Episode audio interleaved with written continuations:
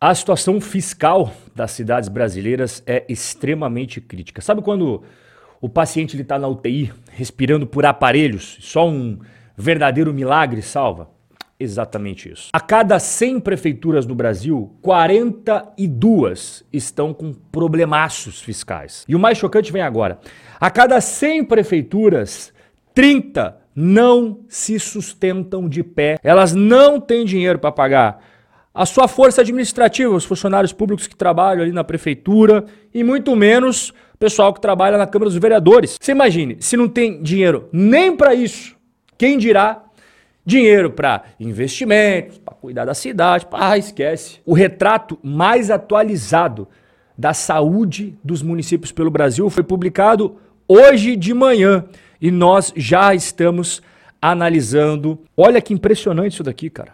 Tudo que está em vermelho e que está em laranja são cidades em situação crítica ou situação difícil em relação à sua sustentabilidade fiscal. Ou seja, a cada 100 municípios, 42 estão indo de mal a pior em suas finanças públicas. Agora, precisamos ser transparentes e reconhecer que existem cidades em que a situação fiscal está boa ou está excelente, que é o verde e o azul que você está vendo no mapa do Brasil. E aí eu pergunto para você, como que estão as coisas aí na sua cidade? Escreve aqui embaixo nos comentários, é claro, o nome da cidade e o que, que você está farejando, o que, que você está percebendo aí. Tá tudo certo, tá maneiro, a cidade tá bacana ou não? Os caras estão vendendo almoço para pagar a janta. Bom, enquanto você escreve aí como é que estão as coisas aonde você mora, eu vou trazer as atualizações mais recentes da situação fiscal do Brasil como um todo. A gente conversou sobre isso na segunda-feira, a gente conversou sobre isso na terça, e é claro, não dá pra gente deixar de atualizar. A economista-chefe do Santander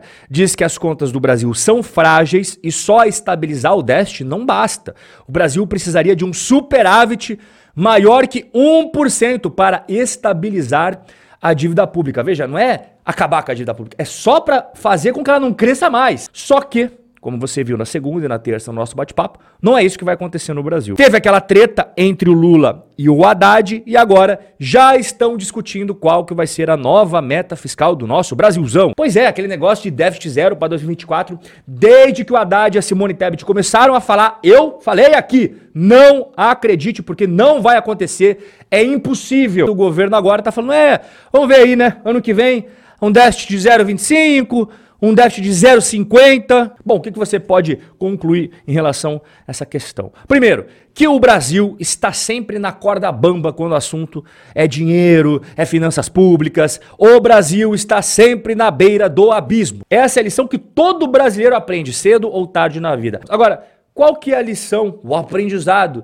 que o ministro da Economia, o Fernando Haddad, levou dessa história toda? O Haddad se deu conta de que está ocupando o cargo de pior emprego do mundo. É, mas não dá para ficar com peninha não, até mesmo porque ninguém obrigou ele a estar lá. E desde o momento que você é nomeado ministro da Economia pelo Lula, você sabe que no final do dia você não vai comandar. Bom, feitas as atualizações, a gente vai entrar de cabeça no nosso tema aqui das prefeituras. É, o panorama aí da situação fiscal dos municípios não é nem um pouco bom. Começando logo de cara com uma informação aqui que realmente nos preocupa bastante. 1.570 prefeituras pelo Brasil não se sustentam com suas próprias pernas. Elas não geram receitas suficientes para manter a Câmara de Vereadores e a estrutura administrativa da própria prefeitura. Quando você soma essas 1.570 prefeituras que não conseguem bancar os, as suas próprias despesas, cara, olha que absurdo isso daí, elas precisaram aí de 6 bilhões em transferências para suprir estes custos. Portanto, esses municípios que a gente está vendo aqui, ó, eles não vivem sem o FPM. O que, que é FPM?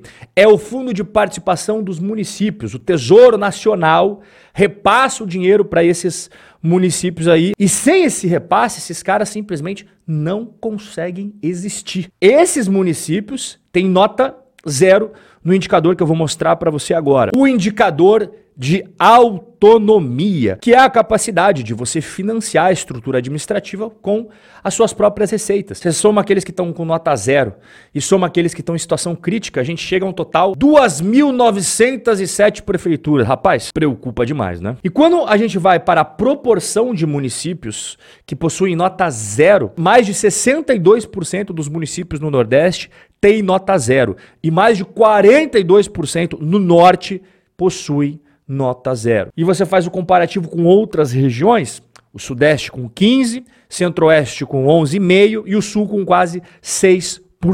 Bom, aí a gente vai para gastos com funcionalismo público, né? 1.066 prefeituras gastam mais de 54% da receita com folha de salários de funcionários públicos. Isso não pode, porque a gente tem uma lei de responsabilidade fiscal que bate um alerta. Quando você passou de 54%, você acende a luzinha piscando no painel que tem algo errado. Mas infelizmente mais de mil prefeituras passaram um alerta ali, né, cara? Aqui tá o mapa até para você, ó. Esse já é o índice de gestão com pessoal. Mais uma vez, né, vermelho, crítico, laranja difícil. Aqui o lado bom é que nós temos bastante municípios em situação boa e principalmente excelente. Verde e o azul que você está vendo aí no mapinha do Brasil. Aí outro critério é o critério que a gente chama no mercado financeiro de liquidez, né?